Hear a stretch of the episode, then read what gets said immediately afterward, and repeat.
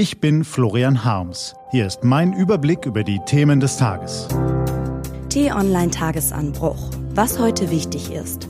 Mittwoch, 8. Januar 2020. Der Iran hat die Tür nicht zugeschlagen. Heute von Florian Harms und Peter Schink. Gelesen von Helena Schmidt. Was war? Die iranischen Führer hatten keinen Zweifel daran gelassen, dass sie Vergeltung üben würden für die Ermordung ihres Generals Qasem Soleimani. Eine Frage konnte in den vergangenen Tagen allerdings niemand beantworten. Wie würde die militärische Antwort ausfallen und wann würde sie kommen?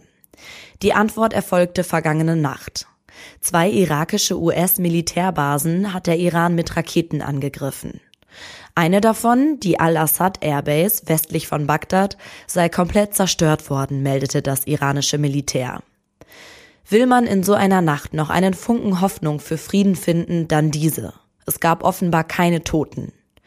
Was wie ein Wunder wirkt, war offenbar kalkuliert. Die Warnungen vor den Angriffen auf die Luftwaffenstützpunkte in Erbil und Al-Assad kamen so rechtzeitig, dass alle Soldaten in Bunker gehen konnten.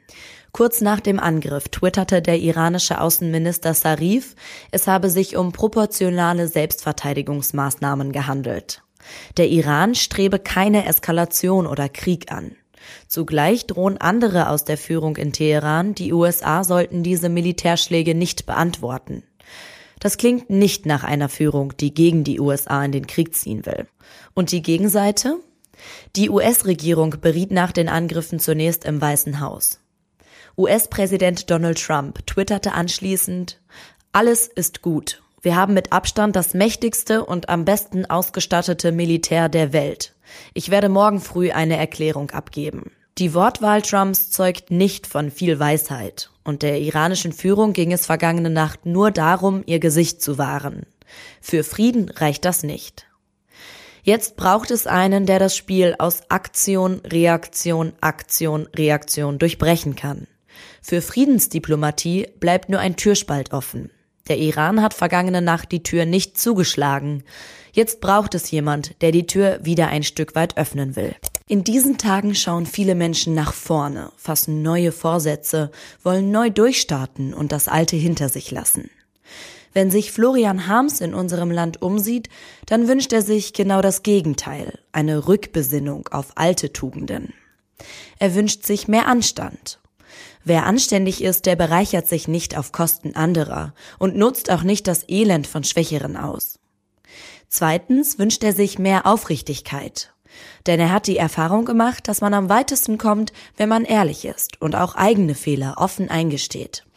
Und drittens wünscht sich Florian Harms Mäßigung wäre es hier und jetzt, zu Beginn des Jahres 2020, in dem die meisten Menschen endlich begriffen haben, dass wir längst über unsere Verhältnisse leben und so nicht weitermachen können, wenn wir diesen Planeten nicht vollends ruinieren wollen, Wäre es dann nicht an der Zeit, dass wir uns vornehmen, Maß zu halten? Wenigstens ein bisschen, aber eben jede und jeder einzelne von uns. Was steht an? Die T-Online-Redaktion blickt für Sie heute unter anderem auf diese Themen. EU-Kommissionspräsidentin Ursula von der Leyen reist heute nach London, um sich mit Premier Boris Johnson zu treffen. Trotz der Iran-Krise ist der Brexit das beherrschende Thema. In Leipzig beginnt der erste Prozess nach den Krawallen in der Silvesternacht. Und in Libyen nehmen die Kämpfe zwischen den Regierungstruppen und dem Kriegsherrn Haftar zu. Diese und andere Nachrichten, Analysen, Interviews und Kolumnen gibt's den ganzen Tag auf t-online.de. Das war der T-Online-Tagesanbruch vom 8. Januar 2020. Produziert vom Online-Radio- und Podcast-Anbieter Detektor FM.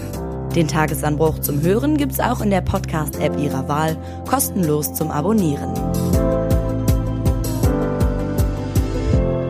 Ich wünsche Ihnen einen frohen Tag. Ihr Florian Harms.